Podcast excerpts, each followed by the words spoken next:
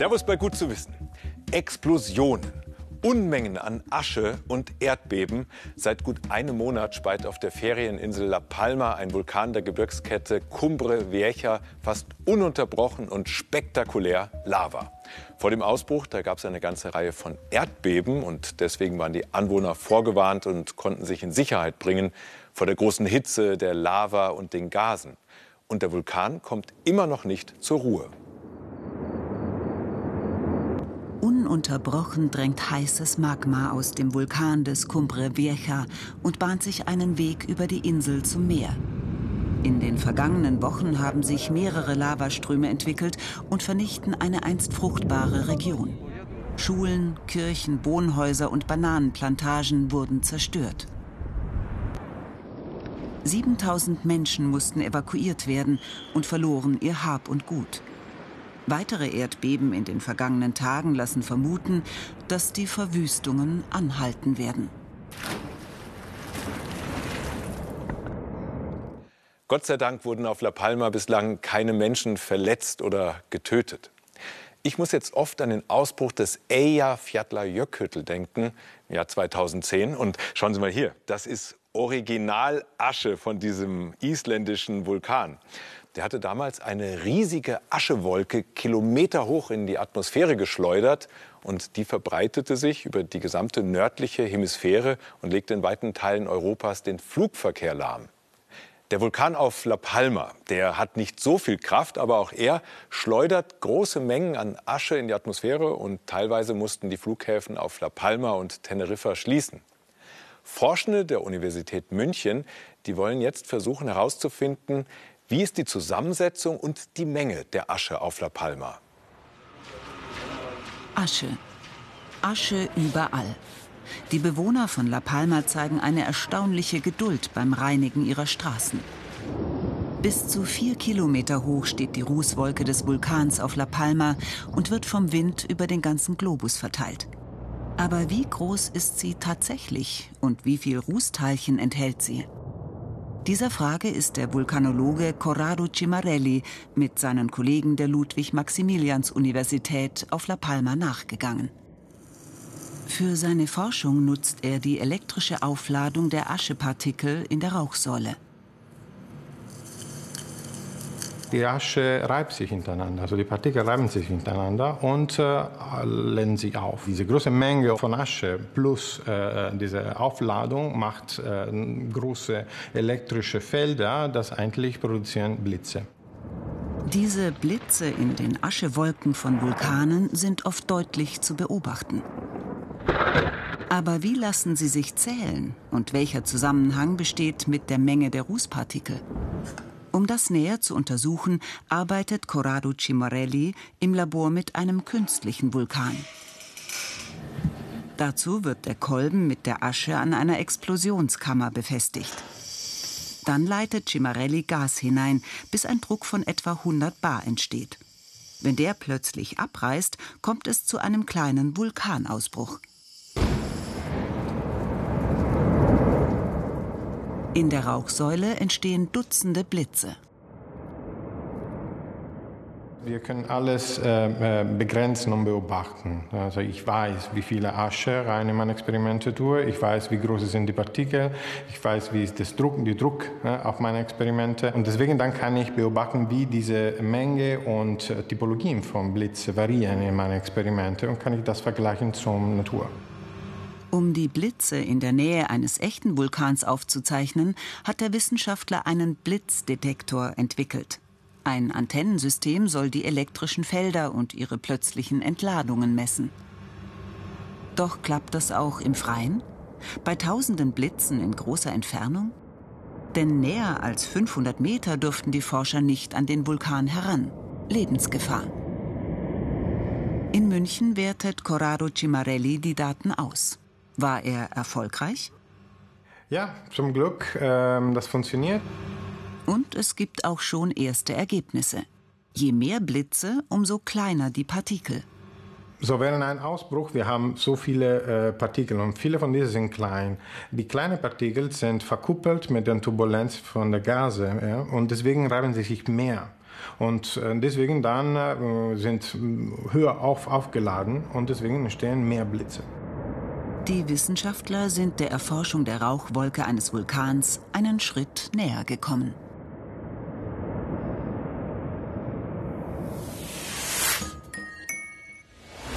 darf ich vorstellen, die Stechmücke, ein eher nicht so beliebtes Geschöpf wie auch Bandwürmer, Zecken oder Läuse. Alles Parasiten, also Schmarotzer, die sich heimlich in einem Organismus einnisten und dem dann Energie rauben. Sie leben wie die Made im Speck in oder an ihrem Wirt.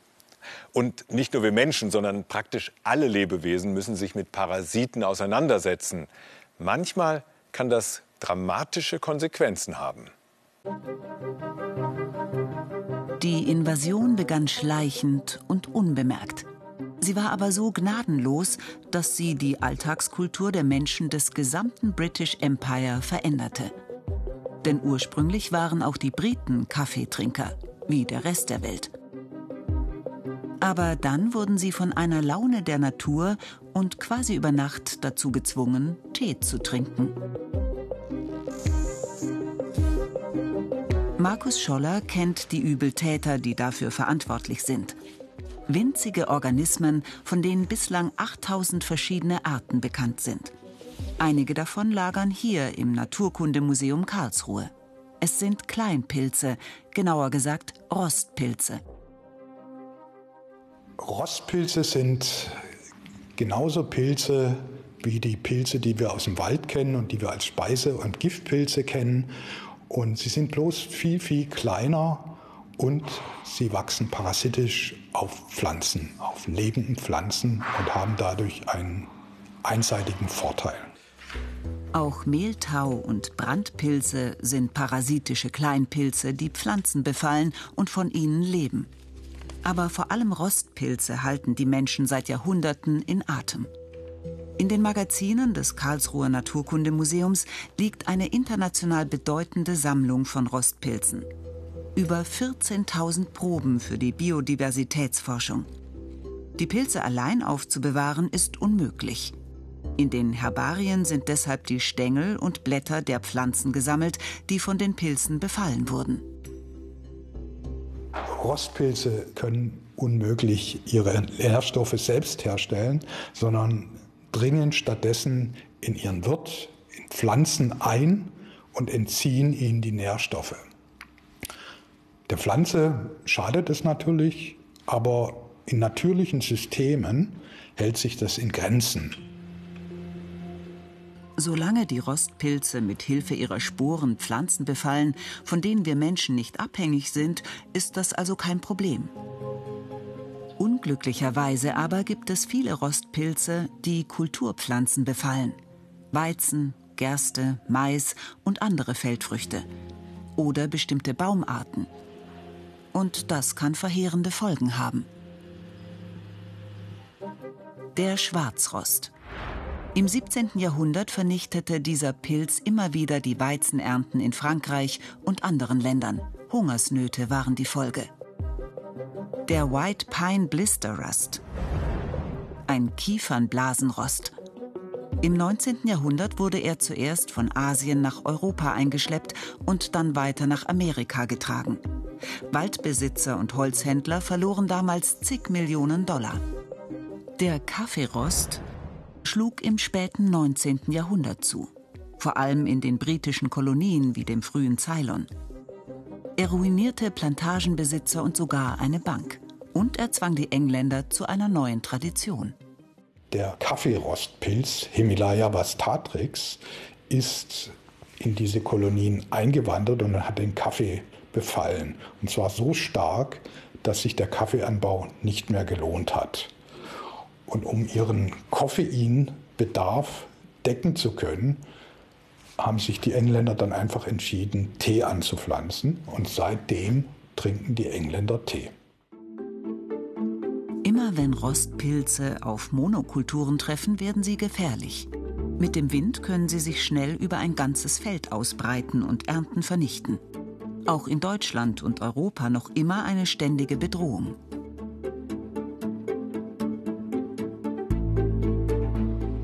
Am Rost-Referenzzentrum in Dänemark werden die Ausbrüche deshalb weltweit überwacht. Immer wenn ungewöhnlich starke Epidemien oder neue Rassen auftauchen, alarmieren die Forscherbehörden und Landwirte in Europa. Der Weizenschwarzrost ist besonders gefürchtet. Er galt lange Zeit als ausgerottet. Doch Ende der 1990er Jahre tauchte in Afrika eine neue aggressive Rasse auf. Einige Jahre später wurde sie in Sizilien nachgewiesen und könnte nun auch nach Deutschland kommen. Sporen der Rostpilze können durch den Wind über viele Kilometer, hunderte, tausende Kilometer transportiert werden.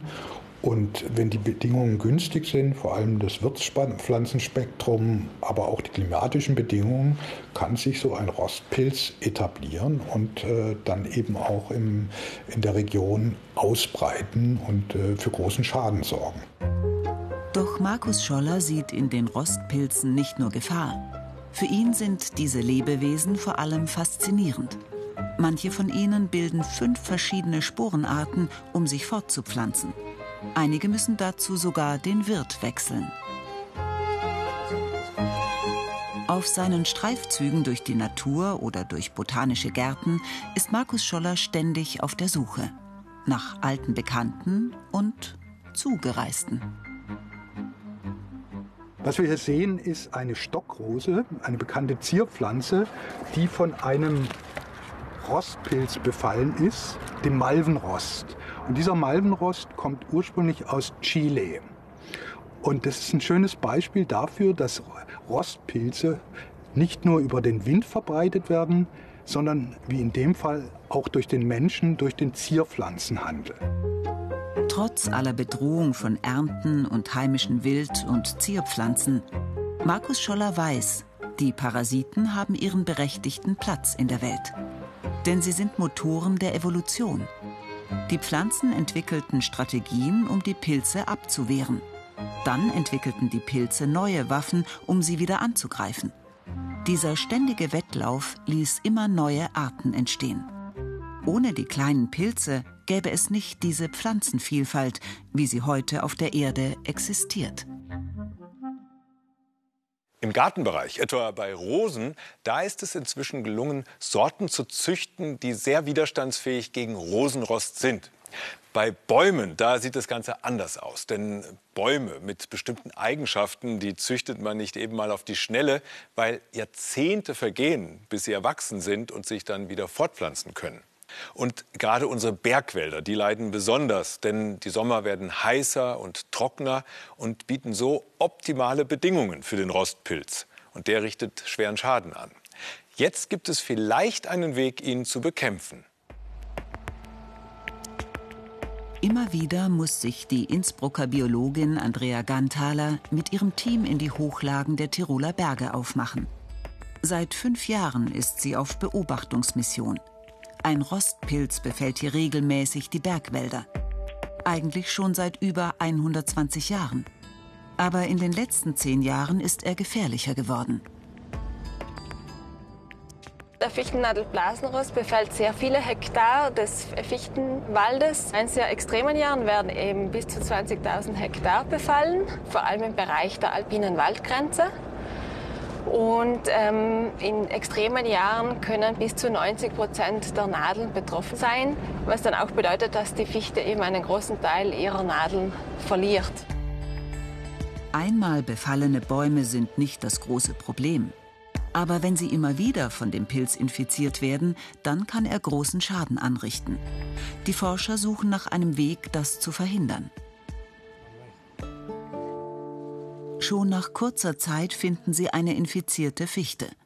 Die Nadeln fast aller neuen Triebe sind knallgelb. Typisch für den Fichtennadelblasenrost.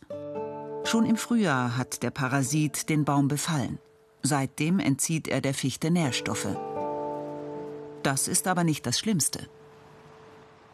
One of the most important problems Ein großes Problem dieser Krankheit ist, dass sie die Photosynthese des Baumes stört. Also das System, mit dem der Baum die Energie der Sonne für seinen Stoffwechsel und sein Wachstum nutzbar macht. Ist der Baum stark infiziert, hat das Folgen. Er kann sogar absterben. An einigen Bäumen hat das Team Wachstumssensoren installiert. Andrea Ganthaler kann so tatsächlich sichtbar machen, wie der Baum leidet. Die Geräte registrieren jeden Hundertstel Millimeter, den der Baum an Umfang zulegt, also dicker wird und wächst. Bei einem gesunden Baum sind das zwei bis drei Millimeter pro Jahr.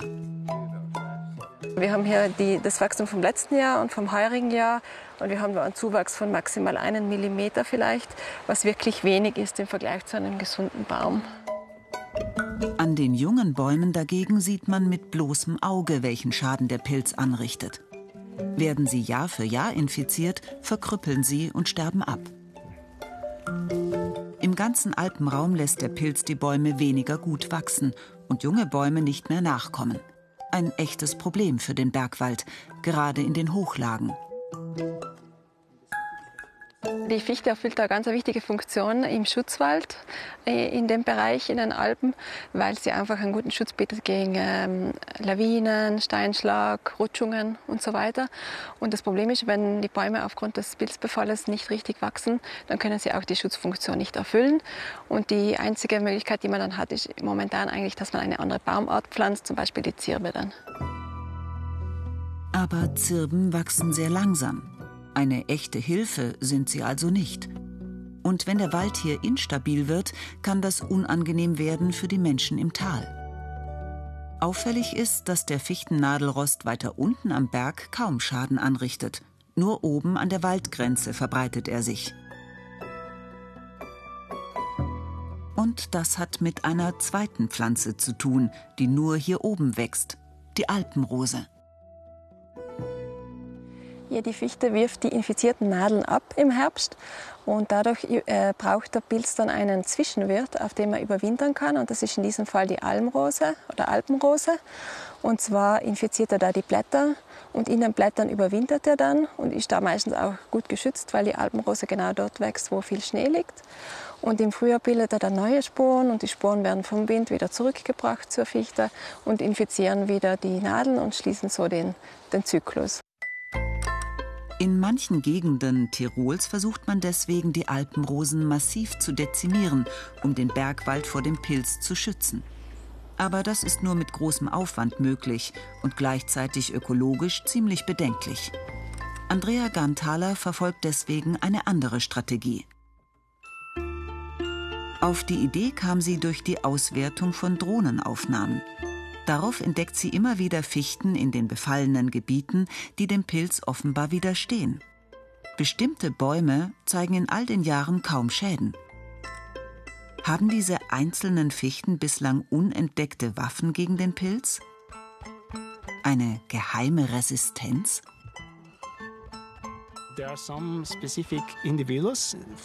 Bei diesen einzelnen Bäumen, deren Nadeln grün blieben, lag die Vermutung nahe, dass sie eine wirkungsvolle Abwehrstrategie haben. Und die musste irgendwo in ihren Genen verankert sein.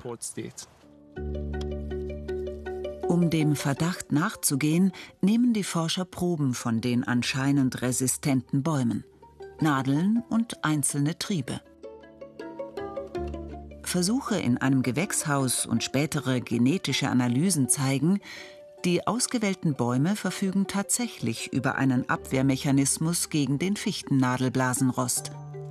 Und der ist sehr effektiv.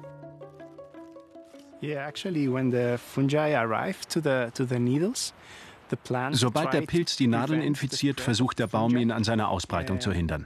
Ein ganzer Cocktail von Enzymen und chemischen Stoffen ist daran beteiligt. Zum einen töten die gezielt die Pflanzenzellen ab, die der Pilz bereits befallen hat. Der Pilz wird dadurch isoliert. Und einige der Stoffe sind Gifte, die den Pilz direkt angreifen. So kann er sich nicht weiter ausbreiten. Nun versucht das Team von Andrea Ganthaler, Klone von den resistenten Bäumen zu ziehen. Das geht schneller, als sie zu züchten. All diese Setzlinge haben dieselben genetischen Eigenschaften. Sie könnten eines Tages in den Tiroler Hochwald gepflanzt werden, um ihn stabiler zu machen. Aber die Klone müssen erst noch beweisen, dass sie über Jahre hinweg resistent gegen den Pilz sind. Und letztlich brauchen die Forscher zur Aufforstung des Bergwaldes auch noch viel mehr solcher Klone. Diese resistenten Klone bilden eben ein großes Potenzial für uns, für die Grundlagenforschung, weil wir da ganz interessante Experimente damit machen können. Aber andererseits eben auch für die Praxis hoffen wir, wenn wir dann noch viele verschiedene resistente Klone bekommen, dass auch die genetische Vielfalt erhalten wird. Und diese genetische Vielfalt ist dann auch wichtig, um gegen viele verschiedene Faktoren gewappnet zu sein, also zum Beispiel auch Trockenheit, die in Zukunft auch noch viel wichtiger werden wird. Forstexperten rechnen damit, dass etwa 100 verschiedene Klone notwendig wären, um einen weniger anfälligen, naturnahen Fichtenwald zu schaffen. Die Strategie ist zwar vielversprechend, aber sie bedeutet noch jede Menge Arbeit für das Team von Andrea Ganthaler.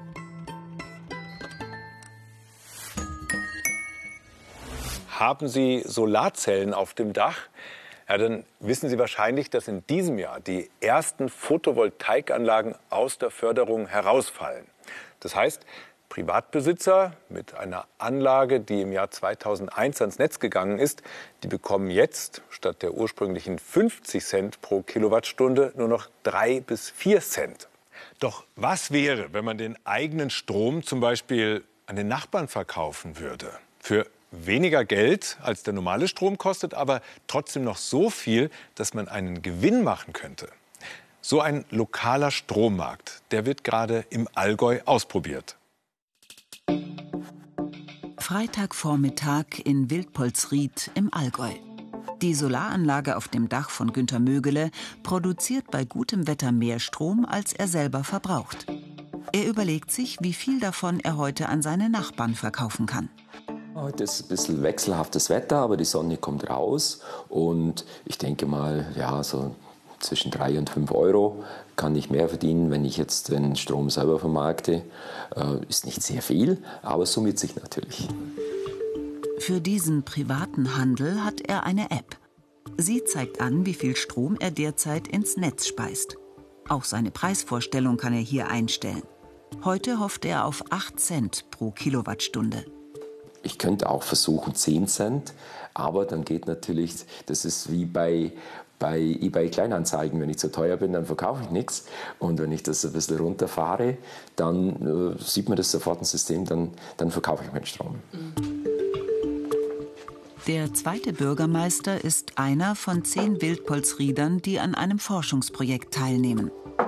In seinem Keller hängen nicht nur die üblichen Stromzähler, sondern auch ein Datenlogger. Er zeichnet genau auf, was an Strom hereinkommt, was im Haus verbraucht wird und was verkauft werden kann. Da es Privatleuten verboten ist, direkt mit ihren Nachbarn Strom zu handeln, fließt kein echtes Geld. Das Projekt soll zeigen, wie sich ein privater Strommarkt nach dem Ende der Einspeisevergütung entwickeln könnte. Derzeit liefern die Eigentümer von Photovoltaikanlagen ihren ganzen Strom an den Versorger und bekommen dafür Geld aus der Einspeisevergütung. Die Höhe ist vom Alter der Verträge abhängig und die ersten laufen jetzt aus. Dann gibt es nur noch den Börsenpreis von drei bis vier Cent. Jetzt wird getestet, ob ein lokaler Strommarkt möglich ist, bei dem die Anbieter etwas mehr verdienen und die Verbraucher sogar sparen können.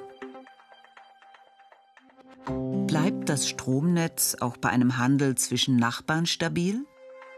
Um das zu überprüfen, nutzt die Hochschule Kempten den Energiecampus in Wildpolsried. Andreas Armsdorfer kann in den Containern den Stromhandel zwischen den Projektteilnehmern überwachen und das Netz kontrollieren. Der große Vorteil hier am Energiecampus ist, dass wir verschiedene Netzzustände aufbauen können und somit auch bewusst ein schwaches Netz ähm, aufbauen können, was man so in der Realität gar nicht hat, weil das Netz sehr konservativ geplant wird im Normalfall. Und das ermöglicht eben ähm, auch das System an die Grenzen zu testen. Zudem stellt die Universität Kempten neben den reellen Testpersonen 55 weitere Verbraucher und Produzenten nach. Darunter ist auch ein kleiner Betrieb, dessen Stromverbrauch mit den Arbeitszeiten steigt und fällt. Ein paar Straßen weiter. Der Elektriker Guido Eberle ist einer der leibhaftigen Teilnehmer des Forschungsprojekts. In seiner App legt er fest, welchen Preis er heute für seinen Strom zahlen würde. Wegen der verschiedenen Gebühren ist der Einkaufspreis deutlich höher als der Verkaufspreis. Heute würde ich jetzt 28 Cent einstellen, weil wie gesagt, heute ist die, die Sonnenausbeute nicht so groß und wir haben praktisch dann, denke ich, für 28 Cent kann ich heute Strom kaufen. Privathaushalte zahlen etwa 32 Cent je Kilowattstunde. Davon macht die Stromerzeugung selbst nur etwa 8 Cent aus. Aufgeschlagen werden diverse Steuern und der Preis für den Transport des Stromes. Das Netzentgelt, das den Verbraucher weitere 8 Cent kostet. Guido Eberle würde heute also 4 Cent weniger zahlen. Aber das ist nicht der Grund für ihn, an dem Forschungsprojekt teilzunehmen. Wenn man selber was herstellt und selber verbraucht, ist es anders, als wenn ich einfach was in Steckdose stecke. Selber macht Bewusstsein. Also bei Familie und alle. Durch einen lokalen Energiemarkt könnte der Transport des Stromes über weite Strecken reduziert und somit das Netzentgelt günstiger werden. Zehn Kilometer entfernt, in Kempten, beobachtet Sebastian Gebhardt genau, wie die Testpersonen in dem Projekt den Strom kaufen und verkaufen. An sonnigen Tagen kommen pro Person schnell über 500 kleine Handelsverträge zustande.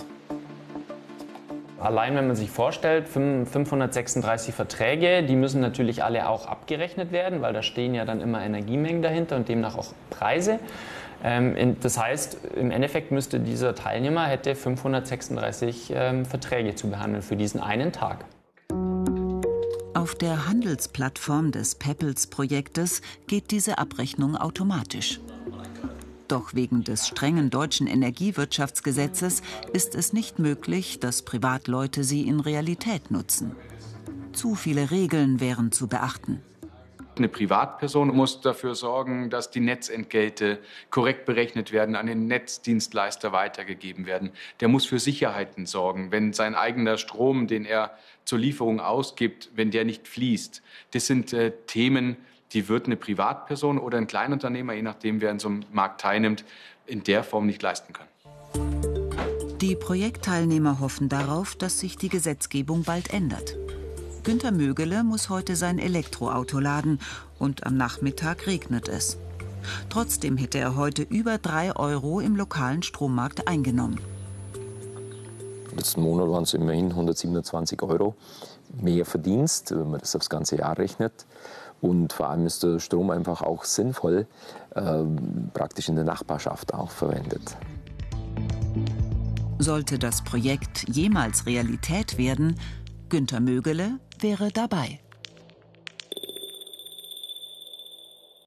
Ein tolles Projekt, aber es wird wohl noch ein bisschen dauern, bis wir vom Nachbarn unseren Strom beziehen können. Und bis dahin bleiben uns nur die üblichen Energiespartipps wie Deckel auf den Topf beim Kochen oder Stoßlüften statt Fensterkippen. Oder hier mit so einer Steckleiste kann man mit einem Knopfdruck alle Geräte ausschalten und beim Fernsehen gilt natürlich weiterhin nicht über Nacht im Standby-Modus lassen, sondern ausschalten. Aber nicht jetzt. Ich wünsche Ihnen viel Spaß im weiteren Programm. Danke fürs Dabeisein. Bis zum nächsten Mal.